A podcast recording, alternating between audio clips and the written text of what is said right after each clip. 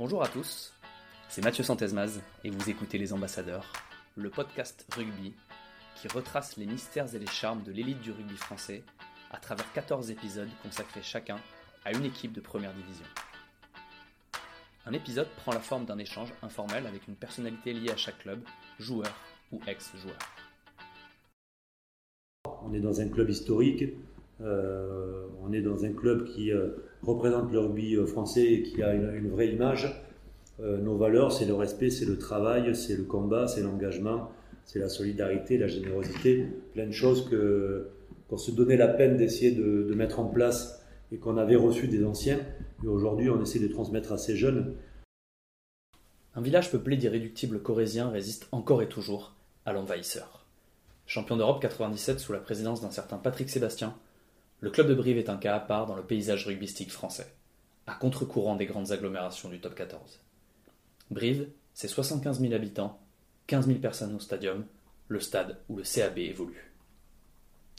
L'invité du jour découvre le ballon ovale dans le Tarn, où il passe notamment par les catégories jeunes du Castre Olympique. Il partira ensuite à Cahors puis à Clermont, avant de rejoindre Brive, dont il portera les couleurs pendant sept années, entre 2001 et 2008. J'ai eu le plaisir d'échanger avec l'ancien capitaine du CAB et aujourd'hui entraîneur au club en moins de 18 ans, l'ex-troisième lignel, Jérôme Bonvoisin. Salut Jérôme, comment vas-tu? Ben, Très bien, bienvenue à Brive. Merci beaucoup euh, de m'accueillir ici dans un lieu euh, un peu particulier parce qu'on a, on a à côté de nous plusieurs, euh, plusieurs maillots, dont un, dont un encore plus particulier qui est celui de Pontypridd. Peux-tu nous raconter l'histoire de ce maillot?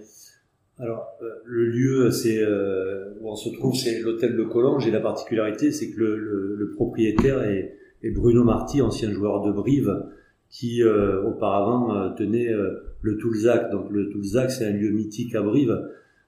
pourquoi? Parce que lors de la rencontre Brive-Pontypridd contre les Gallois, le match avait été un peu chaud, mais l'après-match surtout. les joueurs gallois qui se sont rendus pour faire une petite troisième mi-temps dans l'établissement de, de, Bruno, eh bien, ont un peu dévié. On a retrouvé des joueurs euh, gallois avec des joueurs brivistes.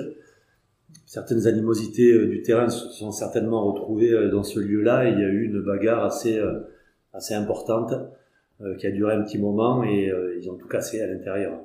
Donc, on retrouve le maillot au Collonge aujourd'hui qui est un souvenir de, de cet événement, incident bon, pour Bruno Marty, ça a été quand même euh, un peu difficile à vivre. Mais en tout cas, il a le, le maillot de McIntosh qui était le, le, numéro 8 de Pantipride et qui avait été euh, l'élément déclencheur de cette fameuse soirée. Le maillot, c'est un, c'est un, c'est un, c'est un butin ou c'est un, c'est un cadeau récompense bah, Ça peut être un petit cadeau pour McIntosh, un butin pour Bruno, mais en tout cas, maintenant, c'est un, un, bon souvenir et, et on, on a entendu parler euh, du Toulzac euh, plus que d'habitude euh, à travers cet événement et et puis bon ça peut arriver malheureusement c'est arrivé à Brive. Ça n'a pas une bonne image pour le rugby mais en tout cas c'est un fait divers qui qui a marqué les esprits et dont on parle encore aujourd'hui. À cette époque Brive fait, vraiment partie des, des, grands sur la place européenne. Bah oui ils ont été champions d'Europe ils ont été vice champions d'Europe. Ils sont encore inscrits dans le, le haut du panier du rugby français donc euh, forcément, c'est un, gros club européen et un club qui euh, qui voulait aller le plus loin possible. Donc euh, oui, un club qui faisait partie des, des, des numéros 3 en France. Avant de te demander comment tu te retrouves à Brive, j'ai envie de te demander comment tu, comment tu commences le rugby. Bah, le rugby, comme beaucoup de gamins aujourd'hui, on a tous envie de faire du sport. regarder le, le, tournoi des cinq nations à l'époque avec mon père, et puis avoir envie d'aller sur le terrain et, et euh, grâce à, quelques collègues, euh, jeunes collègues, on s'est retrouvé à 6 ans à, La Brouguière, qui est un petit club à côté de Castres. Donc euh, on a appris le rugby avec des éducateurs passionnés dans un contexte sain, avec le plaisir du jeu. donc voilà, on s'est régalé pendant un moment à, à, jouer à la Brouguière. Et d'ailleurs, on y a passé, je dis on parce que j'ai un frère jumeau euh, donc on a partagé ces moments-là ensemble. Donc je ne dissocie pas de, de, mes, de, mes, premières années, de mes jeunes années, parce qu'on a, on a, on a fait le, même chemin. Donc euh, on a joué de 6 à 17 ans à la Bouguière avant d'aller rejoindre le, club de la région qui était celui de, de Castres. À Castres, c'est en fait j'y vais pour faire mes, mes années juniors. On était encore sur les années Crabos-Réchel à l'époque. J'ai joué en National B. Euh, mais j'ai euh, j'ai pas eu la chance de pouvoir figurer en première. Euh, donc voilà, à 21 ans, 20 ans, euh, lorsqu'on n'arrive pas à pointer le bout du nez en première, on prend un autre chemin. À savoir qu'à l'époque, on est vraiment dans un dans un rugby amateur. C'est les années où, où, on commence à rentrer dans le monde professionnel. Mais à Castres, bon, on commençait à se structurer, mais c'était pas encore ça. C'était les années 95, euh, ouais, en 93. 92. Euh, euh, donc on avait encore euh, les études qui étaient en parallèle à l'activité sportive et qui étaient la priorité. donc les études m'ont amené à Toulouse et m'ont amené à aller rejoindre Cahors en groupe B, où j'ai passé deux ans, où j'ai pu m'aguerrir dans ce groupe B où on avait des équipes comme Aurillac, Marmande, Rodez, Lannemezan et autres. Donc à 20 ans, ça, forme. Et, voilà. Et après, j'ai pu aller à Montferrand, mais là aussi, c'est toute une histoire. Si tu veux que je te la raconte, je peux te la raconter.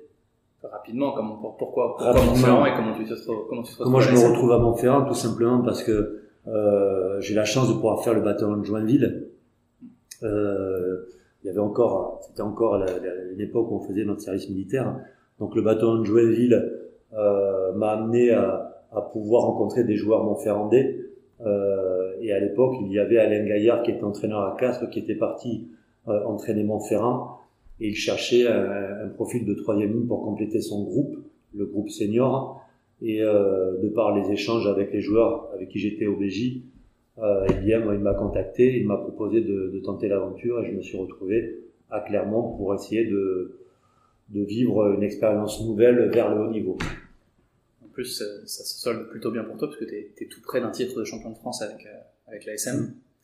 Euh, oui, ça s'est pas joué à grand chose. Je crois qu'on perd de 3 ou 4 points, 14-11 ou 15-11 euh, contre Toulouse euh, en 99. Donc j'avais eu la chance de saisir des opportunités qui m'avaient amené à, à, rester dans le groupe tout au long de l'année.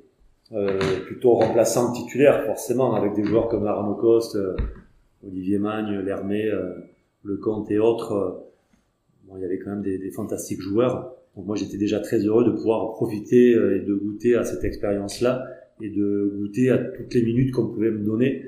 Et c'est vrai que ça m'a amené jusqu'à la finale 99 qu'on a perdu. Donc avec euh, un titre qui est pas passé loin, mais une aventure fantastique.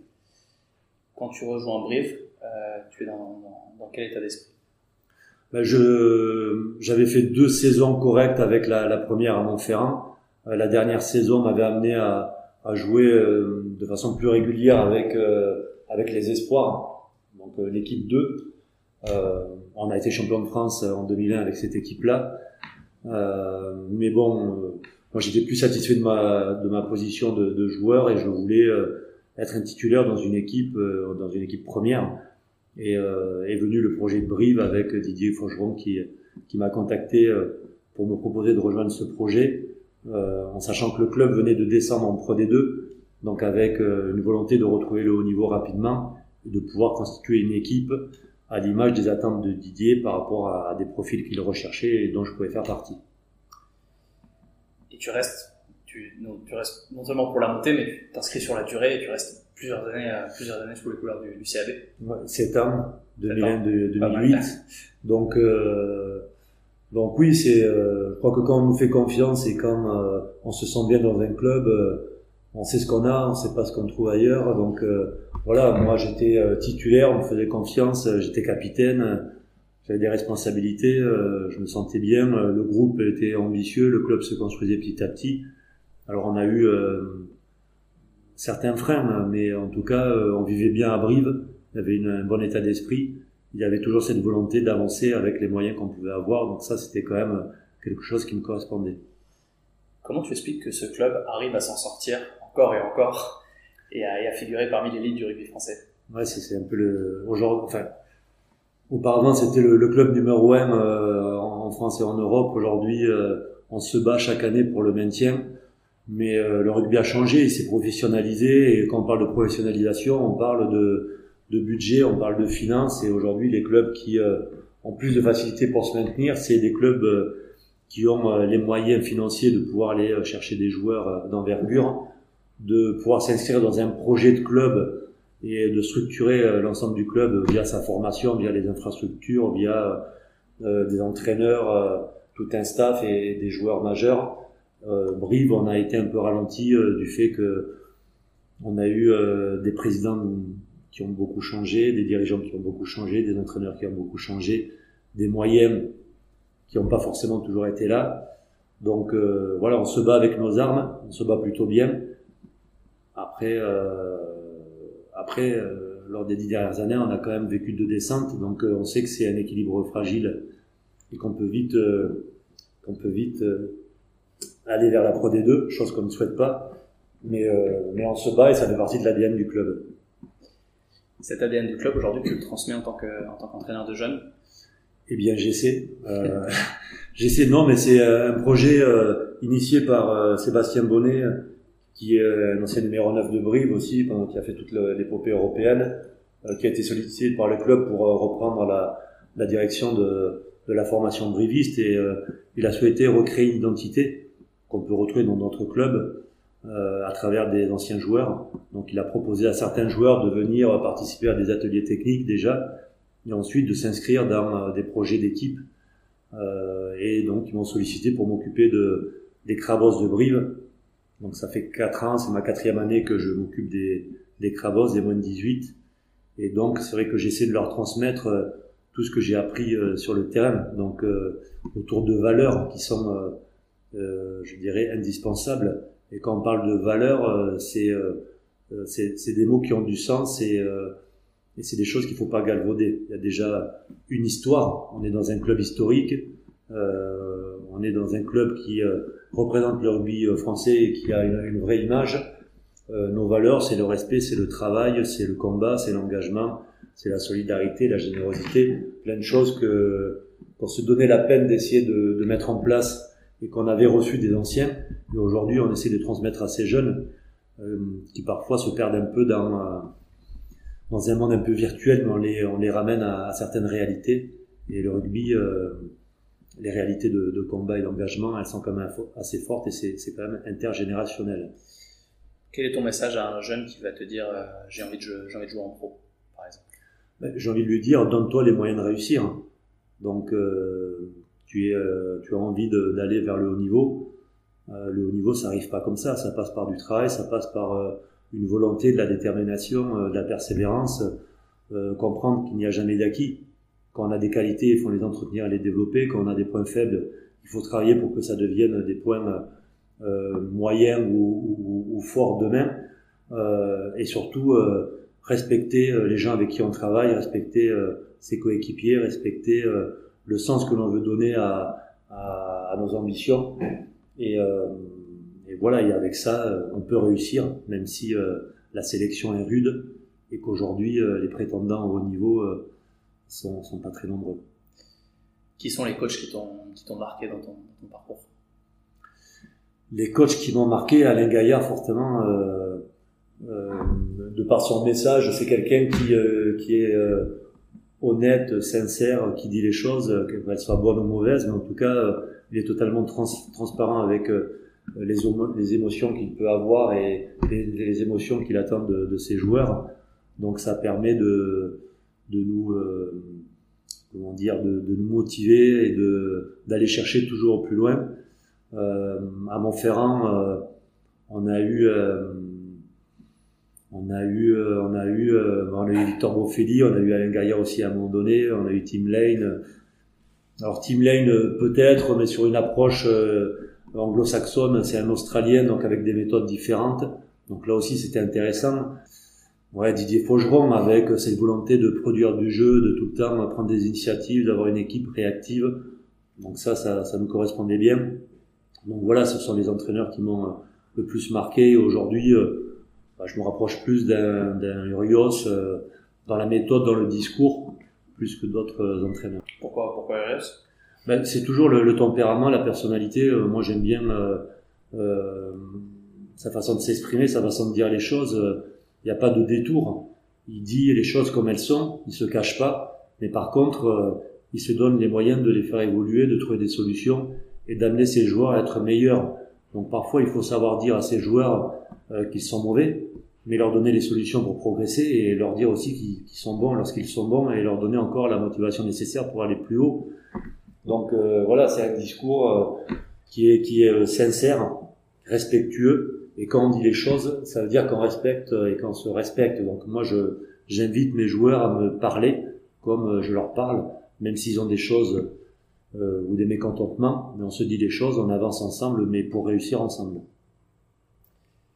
Quand tu termines ta carrière, de, ta carrière professionnelle de joueur, tu, rejoins un club, euh, un club amateur, mais pas que pour une seule saison et, en jubilé comme certains, mais, sur la durée.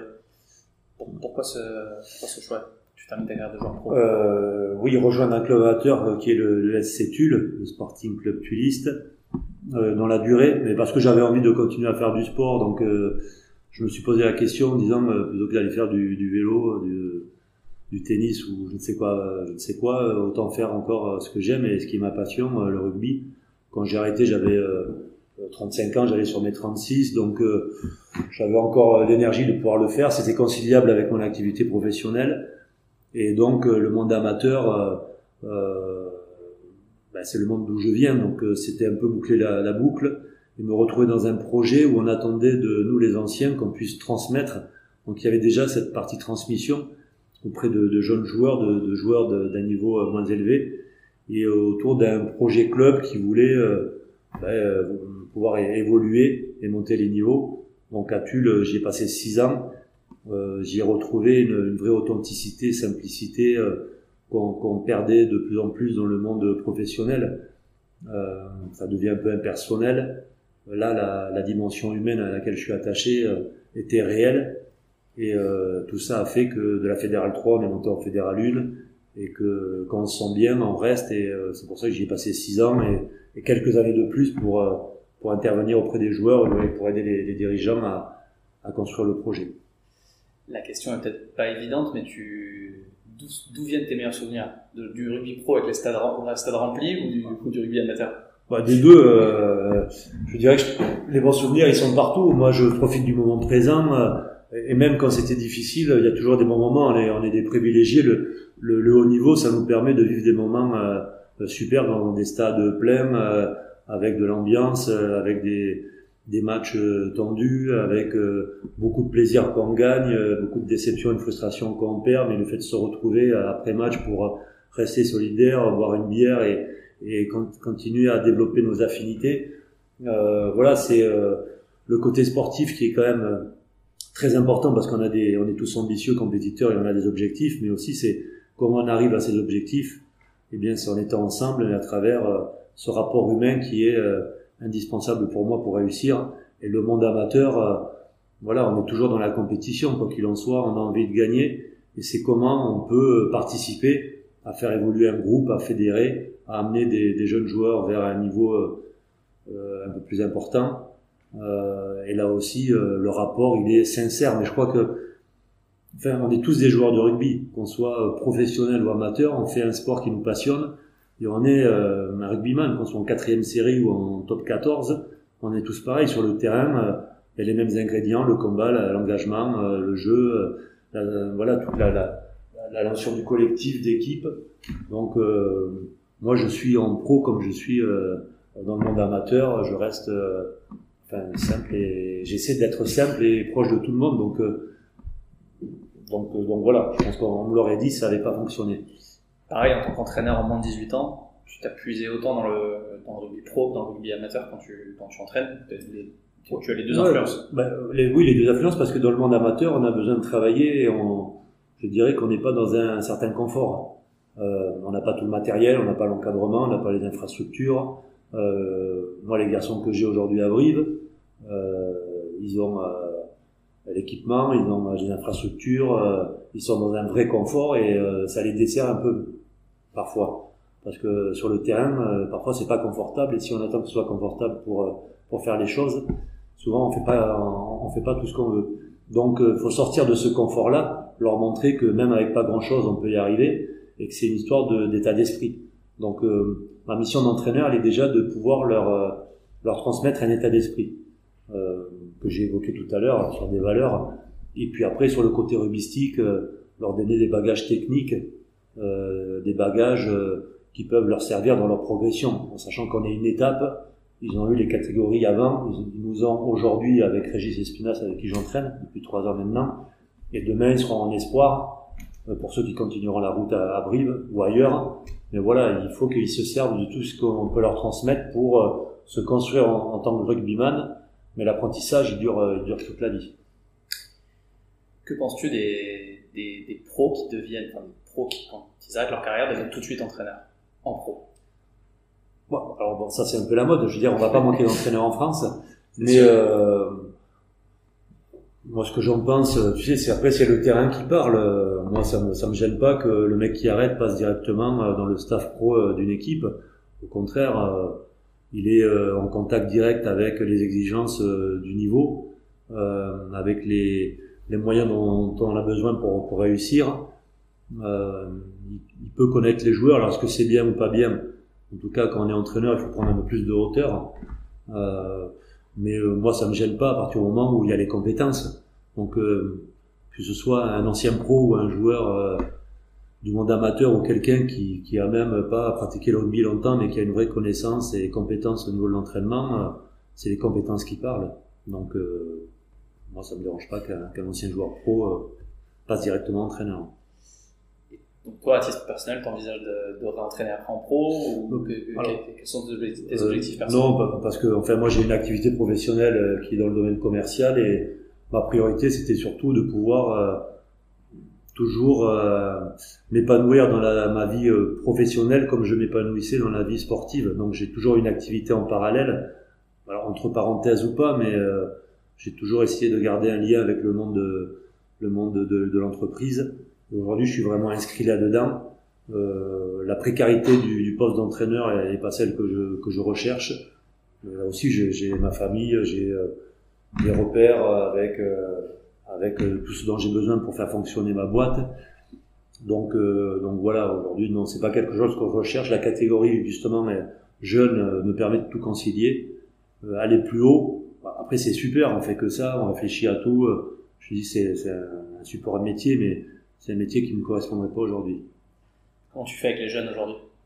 Bah, Les entraînements, euh, c'est le soir, donc euh, moi je planifie ma journée, je peux être libre à partir de 18h. Donc à partir de là, on a, on a trois entraînements par semaine, lundi, mardi, jeudi, sur des ateliers techniques ou du collectif, le match le samedi. en complément, ils ont d'autres séances, mais avec d'autres intervenants.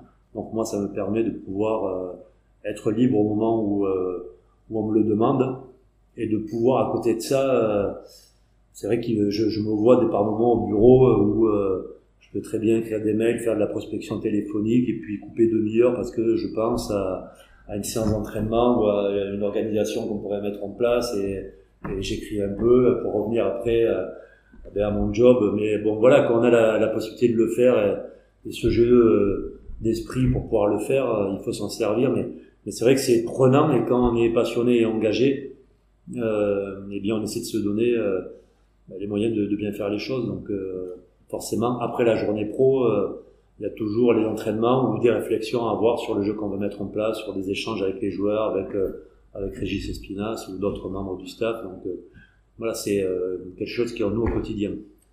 Comment tu t'assures avec ces jeunes que ton discours passe qu'ils adhèrent à ton discours?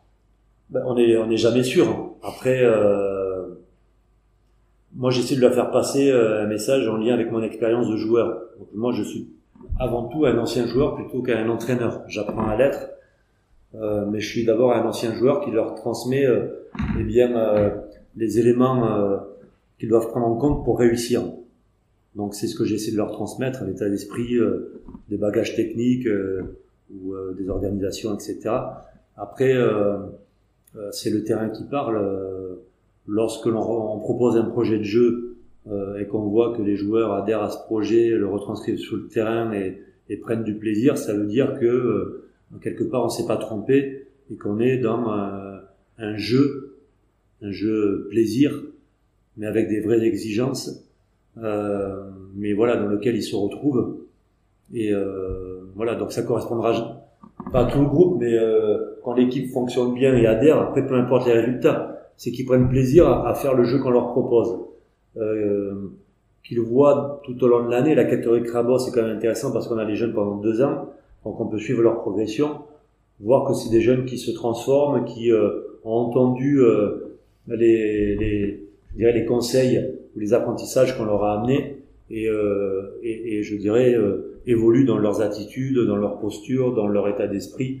Donc là, on a quand même des réponses par rapport à ça. Et on a aussi des gens qui supervisent au niveau des académies, au niveau de, de, de du côté fédéral, au niveau de, de personnes au club qui regardent de façon vigilante le potentiel de nos joueurs et comment évoluent les équipes.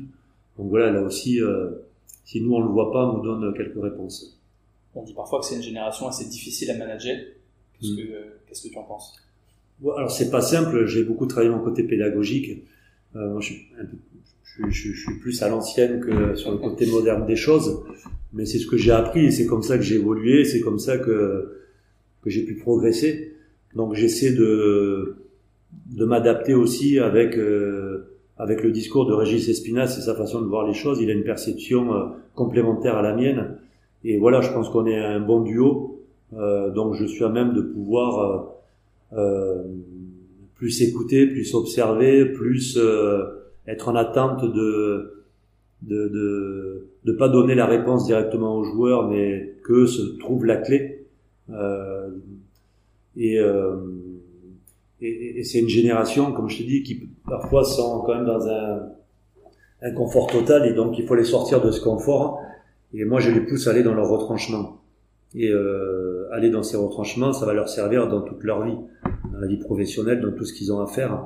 Se faire mal, c'est c'est jamais agréable, mais c'est euh, c'est dans ce niveau-là qu'on qu'on peut aller au, bout de ce que l'on veut atteindre. Donc, il faut savoir euh, se faire mal et même au-delà pour pouvoir réussir. Donc, il faut le vivre. Et pour des garçons qui euh, sont inscrits dans un confort ou parfois dans une vision de, de la vie qui, euh, qui a un peu changé par rapport à, à ce que le, nous on était euh, dans les années euh, dans les années 80. bah, voilà, la réalité des choses la, les ramène parfois à, à, vivre des moments un peu difficiles, mais qui vont les faire évoluer et j'espère qu'ils vont les faire progresser quand tu, quand tu concoctes ta, ta composition d'équipe avec, euh, avec Régis, quelles sont les, les qualités que, que, vous mettez en avant le plus important pour, euh, pour faire vos choix? Nous, on est des formateurs. C'est-à-dire que euh, aujourd'hui, à Brive, les entraîneurs sont là pour former des, des, jeunes joueurs et les amener vers le haut niveau. Donc le, les résultats, c'est secondaire.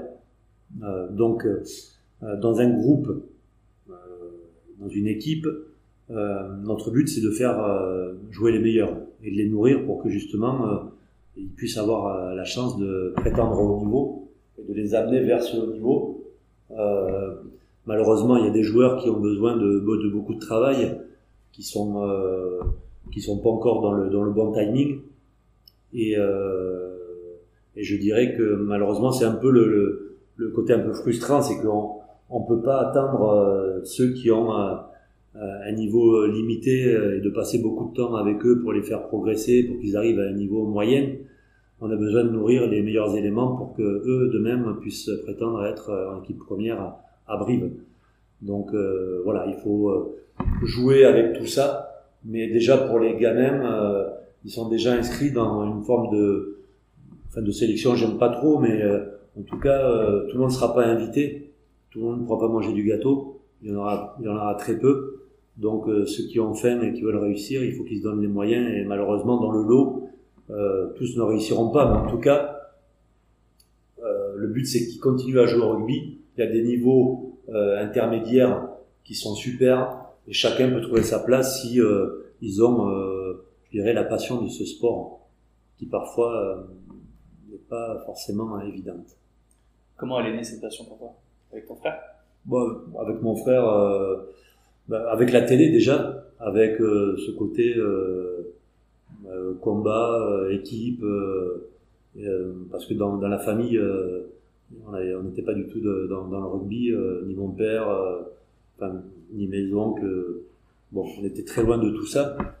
Et donc voilà, non, mais c'est les images à la télé, avoir envie de, de, goûter à ce sport-là. Et puis après, je dirais, ça arrivé très vite. Quand on est avec les copains, on passe un bon moment. à 6 ans, on joue au ballon. C'est vraiment le côté ludique. on n'est pas dans, dans, tout le reste. Et il faut essayer de le préserver le plus longtemps possible. Donc voilà, quand on prend du plaisir, quand on apprécie ce qu'on fait, eh bien on reste dans cette activité-là. Et euh, moi, en plus, avec mon frère jumeau, euh, on, avait les deux, euh, les deux mêmes passions. Donc bon, ça nous permet d'être ensemble et de, de profiter de, de, tous ces moments. Qui sont les, les joueurs qui t'ont fait rêver? Ben, rêver, en tout cas ceux que j'ai côtoyés, je vais te parler plus de ceux que j'ai côtoyés plus que d'autres. Euh, à Montferrand, euh, alors à, enfin à Castres déjà, on a certaines légendes comme les José Diaz, les Gilbert Pagès. Je te parle des, des, des troisième lignes, c'est ceux qui sont le, le les plus euh, significatifs pour moi. Mais on avait, euh, lorsqu'ils sont champions de France, j'étais à Castres en 93. Il y avait une équipe euh, fantastique. Mais bon, en troisième ligne, on est plus sur ce registre-là. Diaz, Pagès, La Peyre. et ensuite, à Montferrand, on est sur du Arnaud Coste, qui est celui qui m'a le, plus inspiré de par la, la palette. Et c'est un garçon qui savait tout faire. Hein.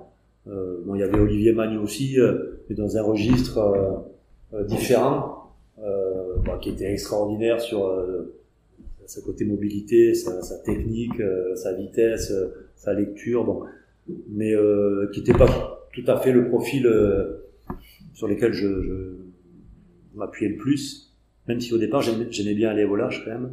Mais, euh, voilà, et après, euh, après à Brive, bah, c'est Alain Penot qui, qui, était quand même je dirais, le, le leader de jeu et le joueur emblématique euh, avec lequel on a pu évoluer, mais on avait tellement de, de joueurs euh, qui s'inscrivaient dans, euh, dans cette dimension-là, même s'ils n'avaient pas cette notoriété qu'avait Alain et le nombre de caps, mais ce qui m'a marqué à Brive, c'est plus nos trois quarts que nos avants, avec une des trois quarts à une époque où on avait Valentin Courant, Alain Penaud, Nicolas Coutet, Ludo Valbon, euh, Laraga à une aile, Nicolas, Nicolas Leroux à, l'arrière et, Yves Dongui à une autre aile. C'était euh, c'était la cavalerie tous les week-ends et, euh, et, voilà, la balle, elle allait à l'aile cette fois-ci. Mais après, bon, voilà, devant, je retiendrai Pierre Capdevielle avec qui j'ai joué 11 ans à Montferrand et à Brive. Voilà, il y a une, une, vraie amitié. On a partagé 11 ans de nos carrières respectives. Donc forcément, ça c'est un joueur qui m'a marqué, un joueur exemplaire. Donc euh, voilà, les, les, modèles ils sont plus là dans l'exemplarité euh, par rapport à Payot, le talent par rapport à Alain, l'équipe de trois quarts ou l'équipe de Brive par rapport aux années phares qu'on a pu vivre ensemble au moment de la remontée. Et puis après tous les modèles à Castres ou à, à Montferrand qui m'ont inspiré et qui m'ont donné envie d'aller euh, un peu plus haut. À l'inverse, avais-tu des joueurs que tu, tu redoutais, tu disais oulala ce week-end ça va être, ça va être chaud. Vu mon gabarit, moi, tout le monde. mais euh, bon, oui, après il y avait, il y avait des, des joueurs qui étaient quand même euh, assez euh, marquants physiquement. Euh, comme tous, moi ils m'ont marqué, mais quand on jouait Cécilion ou Jean Daudet à Bourgoin, quand on jouait euh, Tao Fefenois à Grenoble, avec tous les Iliens qui commençaient à arriver, quand on a joué du Martin au Stade français, Lilienberg, euh, c'était quand même euh, dur, quoi. Ça tapait dur. Donc voilà, tout ce registre de troisième ligne, euh, ou même dans un autre registre comme le mien, Mathieu Roman, qui était qui était pas celui qui allait nous faire mal, mais qui était un pénible phénoménal. Donc il était aussi dérangeant que les mecs qui, nous, qui venaient nous taper régulièrement. Donc je dirais que pour moi ça a été un combat régulier avec une volonté de me mettre dans des dans, une dimension mentale qui me préparait à aller faire la guerre avec un gabarit qui était plutôt euh, plutôt euh, moyenne euh, par rapport à d'autres. Donc on avait du Betsen ou du Marc dans le même style de gabarit, mais avec un talent bien supérieur. mais bon voilà, mais ça aussi c'était des, des, joueurs qui pouvaient m'inspirer. Et voilà. En tout cas, moi j'ai essayé de, de, de de m'imposer plus que de subir. Tu t'es tout, de suite dit, ça va être ma ligne de fabrique. Très jeune, tu t'es dit, je vais me. Bah oui, enfin moi ce que j'ai privilégié, c'est la combativité, euh, mes prédispositions mentales à, aller au combat ou en tout cas euh, pas fuir le combat ou l'engagement. et après me sauver par rapport à, à, une maîtrise technique qui était peut-être plus évidente chez moi que chez d'autres joueurs. Donc au lieu d'aller sur le frontal, je préférais mettre un appui pour aller dans l'espace, attaquer l'épaule faible, jouer avec euh, ma vitesse plutôt qu'aller euh, péter directement dans le mec qui faisait 30 kilos de plus que moi. Voilà, mais c'est les messages que je passe aujourd'hui à mes joueurs.